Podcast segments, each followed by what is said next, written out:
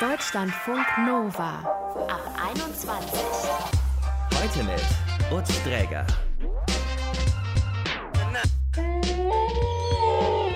Wölfe heulen einen Mond an. Kennt ihr das Bild, oder?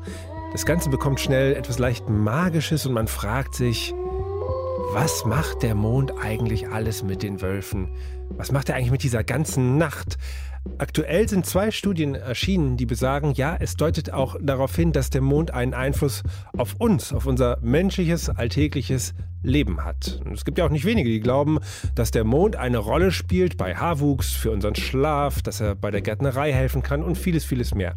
Wir werden diesen Meinungen, den Studien und dem Mondglauben hier heute auf den Grund gehen, wissenschaftlich und emotional. Fangen wir an mit Jola. Die lässt sich durch den Mond auf unterschiedliche Weise inspirieren. Das sieht man auf ihrem Instagram-Kanal, My Life with the Moon.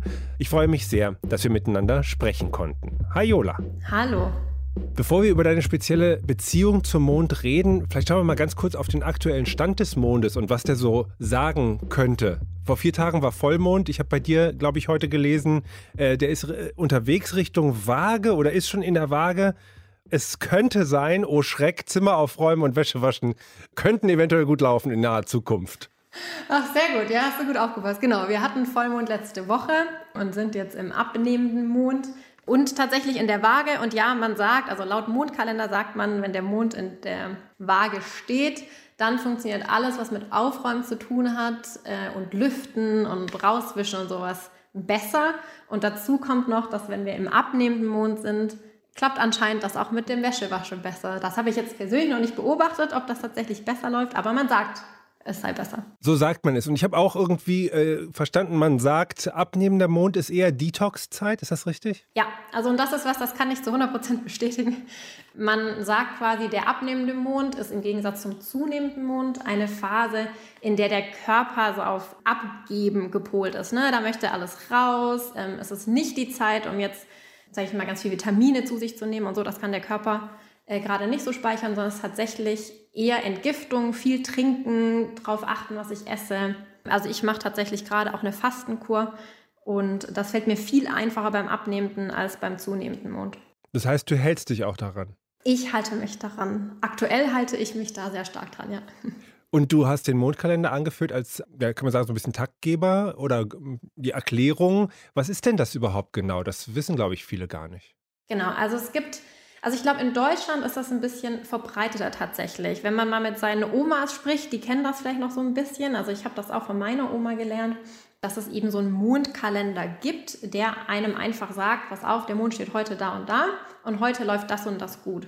Wenn man sich ein bisschen tiefer dann mit dem ganzen Mond beschäftigt, dann ne, merkt man zum Beispiel, dass gerade Vollmond schon immer eigentlich ähm, in vielen Kulturen ganz wichtig war und auch zelebriert wird oder Neumond zum Beispiel ist was was vielleicht auch den meisten noch was sagt. Und aber diese Phasen dazwischen, gerade die abnehmende und die zunehmende Mondphase, sind eigentlich noch wesentlich interessanter. Und wenn eben dann der Mond alle 2,5 Tage sein Zeichen wechselt, also der läuft quasi einmal durch alle unsere Sternzeichen durch, mhm. ändert sich dann sozusagen nochmal die Energie, sagt man. Ne? Also dann wechselt das eben das Zeichen, das betrifft dann unterschiedliche Körperregionen. Also manche Leute können das tatsächlich spüren dass zum Beispiel der Mond im Widder ist und dann kriegen sie Kopfschmerzen. Wenn man das mal beobachtet, ist das tatsächlich interessant. Und es ist einfach ein ganz gutes Tool, sag ich mal, um sich so ein bisschen mehr mit sich selber zu beschäftigen und seinen Körper zu beobachten, seine Gedanken zu beobachten, selbst wenn es nachher nicht stimmt und nicht übereinstimmt, ist es trotzdem eigentlich mal ein ganz gutes Mittel. Aber um das nochmal, also um das nochmal besser nachzuvollziehen, es gibt ja diesen astronomischen Mondkalender quasi, der uns sozusagen den Verlauf des Mondes anzeigt, über den wird vielleicht jetzt weniger gestritten. Und dann gibt es aber noch so eine astrologische Erweiterung, wo dann bestimmten Mondständen gewisse Bedeutungen zugeordnet werden. Genau, das ist richtig. Und deine Oma hat sich sehr stark daran gehalten. Das hast du mir im Vorgespräch erzählt, dass die tatsächlich sehr danach gelebt hat. Also sie hat tatsächlich ihren Friseurtermin danach geplant und hatte so richtig so einen Mondkalender zum Abreißen. So heute Dienstag, der und der Mond, Schuhe putzen. Genau, also ich habe tatsächlich, also beide meine Omas beschäftigen sich mit dem Mondkalender. Von der einen wusste ich tatsächlich ganz lange nicht, die macht das heute noch mit ihrem Garten. Ich glaube, das ist auch eher bekannt, dass Leute sag ich mal, im Garten arbeiten mit dem Mond.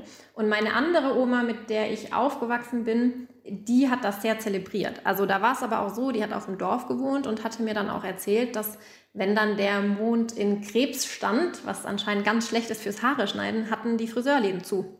Also da konnte man keine Termine machen. Da hat also man auch sich nicht darüber gestritten, ob das jetzt sinnvoll ist oder nicht, sondern das, da war man sich einig. Genau, da war man sich einig. Und ähm, das war dann natürlich, also das ist schon sehr lange her, aber sie ist da ganz, ähm, hat mir das auch immer genau erklärt. Nein, Johanna, heute darfst du das nicht machen, heute darfst du das nicht machen. Und dafür hast du auch einen Mondkalender auf deinem Handy und da schaust du dir, wie kann ich mir das vorstellen, erst deinen Mondkalender an und sagst, ich fahre irgendwie nicht spazieren heute äh, oder planst du was und dann gleichst du manchmal ab, wenn du merkst, irgendwie, keine Ahnung, jetzt habe ich einen Platten, naja klar, ist ja Neumond. ähm, ist ganz unterschiedlich. Also ich bin da schon pragmatisch, also ich manchmal gucke ich morgens rein, ne, dann denke ich dran, dann interessiert es mich. Es gibt aber auch Tage, da gucke ich mal jetzt länger nicht rein, weil am Ende, ne, ich spüre nicht jede Veränderung. Ich weiß auch am Ende natürlich gar nicht, ob das alles stimmt. Aber ich habe Tage, da gucke ich morgens rein und weiß, okay, heute muss ich meine Pflanzen gießen. Und das mache ich tatsächlich. Also ich gieße meine Pflanzen mit dem, mit dem Mondkalender. Oder ich habe aber auch Tage zum Beispiel, da wache ich auf und ich habe ähm, super starke Rückenschmerzen und weiß nicht warum. Ich habe eigentlich nicht schlecht geschlafen. Und dann mache ich die App auf und dann steht da Mond im Schützen und dann weiß ich oder denke ich zu wissen, warum es so ist, weil ich da tatsächlich immer Rückenschmerzen habe. Also es wirkt so ein bisschen, du glaubst nicht so hundertprozentig daran, aber du äh, reichst sozusagen dieser Erklärung die Hand als Möglichkeit und findest es gar nicht schlecht, dass das eine sein könnte. So verstehe ich das jetzt. Genau, also es ist, ich bin trotzdem skeptisch, weil es gibt natürlich keine Beweise dafür. Also es gibt tatsächlich auch Studien, die gemacht wurden, die sagen, nein, das stimmt nicht, der Mond beeinflusst uns so nicht. Auf der anderen Seite gibt es aber Förstereien zum Beispiel und andere Bereiche, die tatsächlich auch noch mit dem Mond arbeiten und die Bäume schlagen nach dem Mond und so weiter. Für mich, ich behalte es einfach mit mir, weil ich merke, es tut mir sehr gut. Ich finde einfach diesen Rhythmus, sonst sonst beschäftige ich mich einfach nicht so mit mir selber. Und indem ich mich mit dem Mond beschäftige, beschäftige ich mich automatisch mit mir selber. Und das ist eigentlich das, was mir daran so gefällt. Du arbeitest als Teamleiterin in einem größeren Unternehmen. Spielt der Mond da für dich auch eine Rolle? Also im täglichen Business nicht. Äh, der Job ist auch recht stressig, deswegen ja, vergesse ich das dann auch mal im Alltag. Ähm, aber zum Beispiel, was ich auf jeden Fall, also wenn ich jetzt so Sachen habe, wie ich weiß, es ist Vollmond oder es ist Neumond, das sind Dinge, da mache ich tatsächlich immer Vollmond-Meditation, Neumond-Meditation. Das kann schon mal sein, dass ich mir da auch bei der Arbeit äh, was blocke. Und mein Team, die reden gerne mit mir über den Mond. Also wir haben manchmal morgens so fünf Minuten Kaffeeaustausch und dann darf ich erzählen, wie der Mond denn heute steht. deine Mondleidenschaft, also du bekennst dich auch zu der. Und das machst du ja auch auf Instagram. Unter vielen Mond-Hashtags bist du da relativ leicht zu finden. Und du wirst ähm, auch von gar nicht so wenigen Leuten zum Thema Mond kontaktiert. Was wollen denn die Leute üblicherweise wissen? Und hast du das Gefühl, dass viele Leute so ein bisschen so eine Zuneigung zum Mond oder so eine Art Mondglauben auch teilen? Also ich glaube, generell, dass aktuell das ganze Thema Spiritualität, wo das so ein bisschen reinfällt, eben enorm hochkommt und Leute so ein bisschen nach dem Mehr, sag ich mal, suchen. Ne? Wie finde ich besser zu mir selber? Ähm, auch eben, wie finde ich vielleicht eine Routine in, in, meinem, in meinem Alltag? Und ja, es ist, ich bekomme viele Anfragen, das sind dann ganz oft dedizierte Fragen. Also mir schreiben ganz oft an bestimmten Tagen die Leute, oh, Jola, wie steht denn der Mond heute und kann ich das und das heute machen oder ist das blöd oder oh, ich habe heute das und das gespürt, kann das mit dem Mond zusammenhängen? Ähm, und viele fragen aber auch eben, wie kann ich mir mit dem Mond eine Routine aufbauen? Ich möchte das auch so machen, dass ich irgendwie weiß, ne, ich mache dann immer jeden Monat eine Vollmondmeditation. Ich mache vielleicht alle 2,5 Tage, baue ich in meine Meditation ein Thema vom Mond ein. Solche Fragen kommen auch also die, ich verstehe immer mehr, die Zuwendung zum Mond ist eigentlich auch eine Zuwendung zu sich selber. Der genau. Mond ist quasi der Begleiter und wenn man so will, auch ein Taktgeber. Genau, also das ist das Schöne, weil ich meine, wir alle oder viele von uns haben einen stressigen Alltag und ähm, viele von uns möchten sich irgendwie gerne mehr mit sich selber beschäftigen. Also es gibt ja auch so Techniken eben wie Meditation oder Journaling, wo ich jeden Abend quasi sozusagen Tagebuch oder jeden Morgen Tagebuch schreibe. Ähm, das sind alle schon so Praktiken, die es gibt, aber trotzdem kommt oft der Alltag dazwischen. Und wenn man eben so einen Taktgeber tatsächlich hat, das hast du sehr schön gesagt, fällt es zumindest mir persönlich einfacher, mich da auch dran zu halten. Ähm, das muss man nicht, ne? also es sollte niemals Stress machen. Man sollte das einfach so machen, wie man sich gut fühlt. Und ich persönlich, mir hilft es einfach, da so ein bisschen in der Routine zu bleiben. Dann sage ich vielen Dank für das Gespräch, Jola. Dankeschön.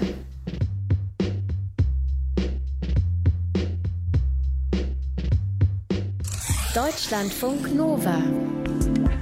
Gerade erst war es zu lesen, neue Studien deuten auf den Einfluss des Mondes auf unser Leben hin. Und manche sagen dann, ja, na klar, den muss es geben. Schließlich kriegt der Mond ja auch Ebbe und Flut hin und macht es mal sehr hell und mal stockdunkel hier für uns. Umfragen zeigen immer wieder, es sind wirklich nicht wenige Menschen, die daran glauben, dass der Einfluss des Mondes ja auch sehr breit sein kann. Sprechen wir mal ganz nüchtern drüber mit dem Soziologen und Geografen Edgar Wunder von der Uni Heidelberg. Hallo, Herr Wunder. Guten Tag. Sie sind Mitglied der Gesellschaft für Anomalistik, ein Verein, der sich kritisch mit wissenschaftlichen Anomalien, außergewöhnlichen Erfahrungen und Parawissenschaften auseinandersetzt. Und jetzt sind zwei frische Studien erschienen. In einer ging es um die Schlaflänge. Mal kurz zusammengefasst von mir.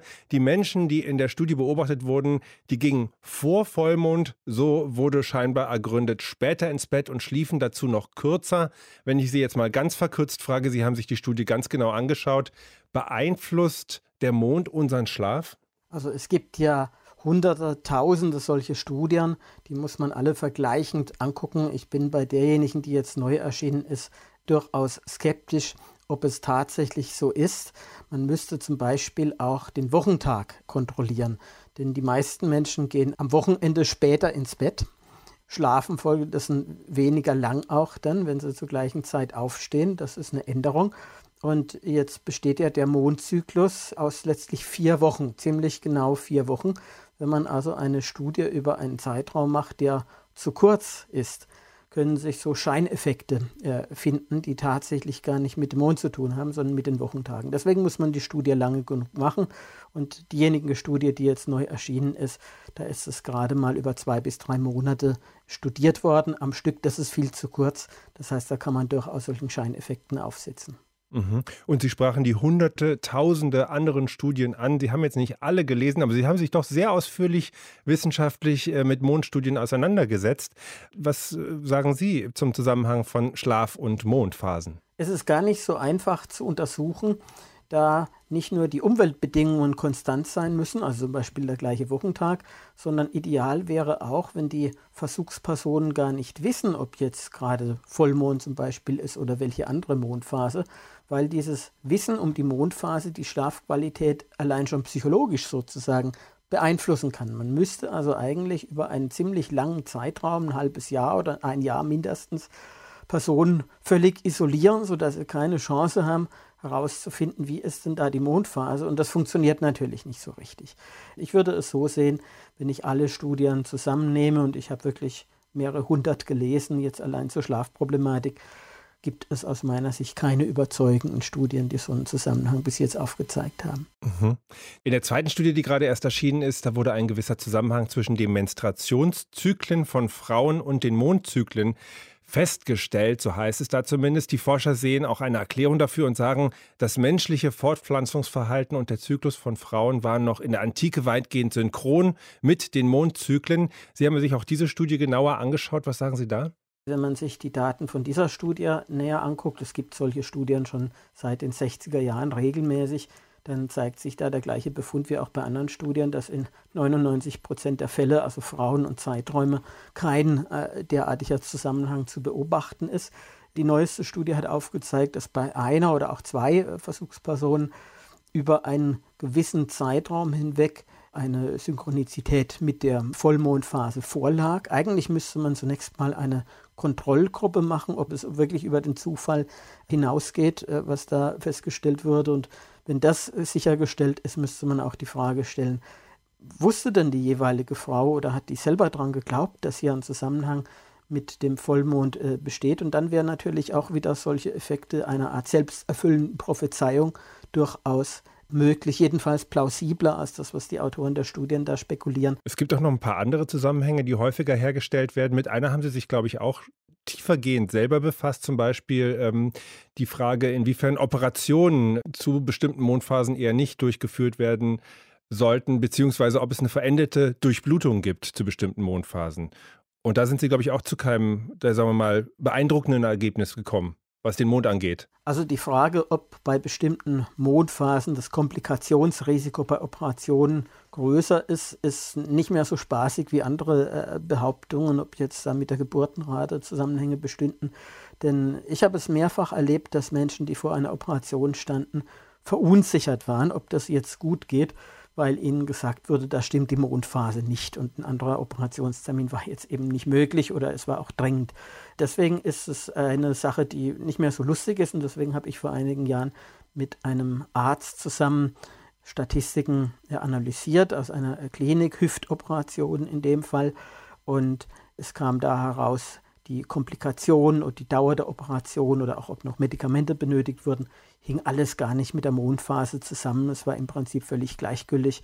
Phase des Mondes oder auch in welchem Tierkreiszeichen der Mond stand, haben wir auch untersucht. Da gab es gar keinen Zusammenhang. Und das sind auch die Befunde von allen anderen methodisch sauberen Studien, die ich dazu kenne. Ja, jetzt begegnen einem ja immer wieder so äh, Stimmen, die, irgendwie darauf äh, deuten, es gibt irgendwie altes Mondwissen oder das hat die Großmutter schon so und so gemacht. Das denken sich die Leute ja nicht aus. Trotzdem die Frage, woher kommt denn dieser Mondglauben bei uns? Der Großteil der Mondregeln, die in diesen modernen Mondkalendern steht, sind allerjüngsten Datums. Sie sind fast alle im 20. Jahrhundert erfunden worden und vorher überhaupt nicht nachweisbar historisch. Es hat auch in früheren Jahrhunderten vielfältige Mondregeln gegeben, die sind aber mit der Zeit vergessen worden. Also es handelt sich gar nicht um altes Wissen in Anführungszeichen, sondern ganz neue Erfindungen. Und äh, man kann sich das so vorstellen, äh, aus den Quellen, die wir aus früheren Jahrhunderten haben, dass diese Mondregeln von Region zu Region völlig unterschiedlich waren. In manchen Regionen hieß es, man soll bei abnehmendem Mond bestimmte Dinge tun, in anderen die gleichen Dinge bei zunehmenden und so weiter. Das war überhaupt nicht einheitlich, was äh, natürlich schon gewisse Zweifel weckt, ob das überhaupt stimmen kann. Und dass bestimmte Mondregeln für die ganze Welt gelten sollten oder überregional oder im ganzen deutschen Sprachraum, ist etwas völlig Neuartiges, was erst im 20. Jahrhundert so auftaucht. Und warum tauchte das auf einmal so auf? Haben Sie dafür eine Erklärung? Es gibt so wellenartige äh, Phänomene der Beschäftigung, hauptsächlich über die Medien. Wir hatten zum Beispiel in den 1950er Jahren ein Buch eines Psychiaters in den USA, in Florida, Arno Lieber.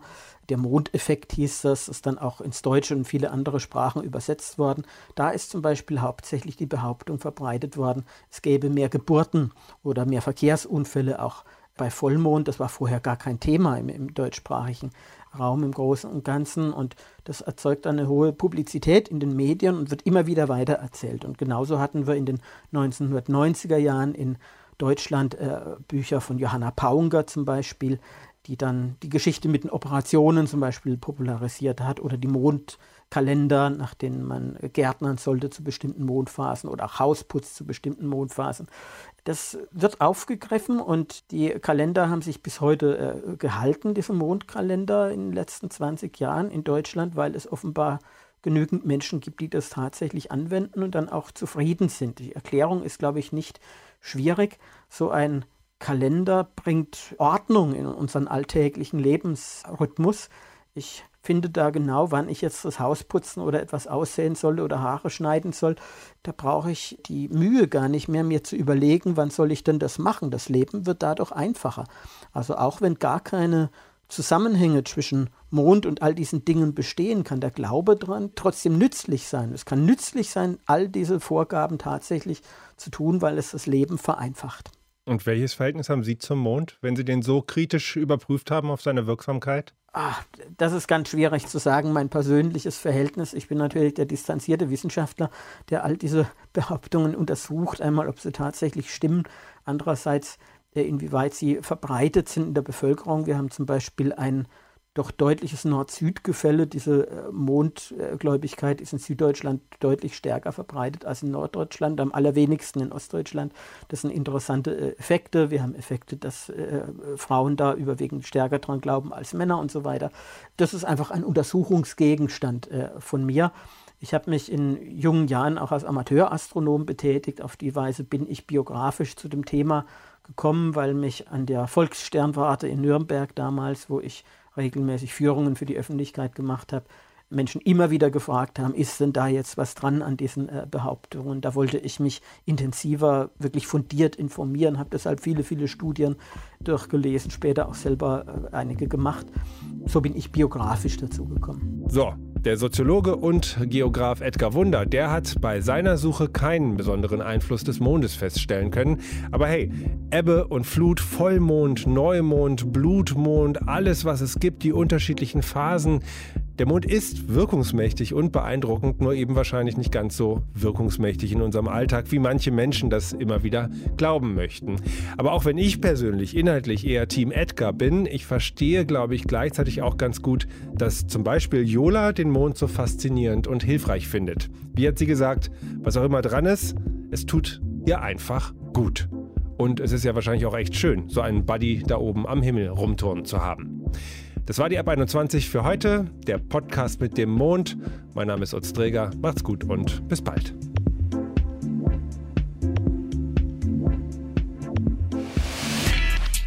Deutschlandfunk Nova ab 21. 21. Die Podcasts jederzeit auch auf deutschlandfunknova.de.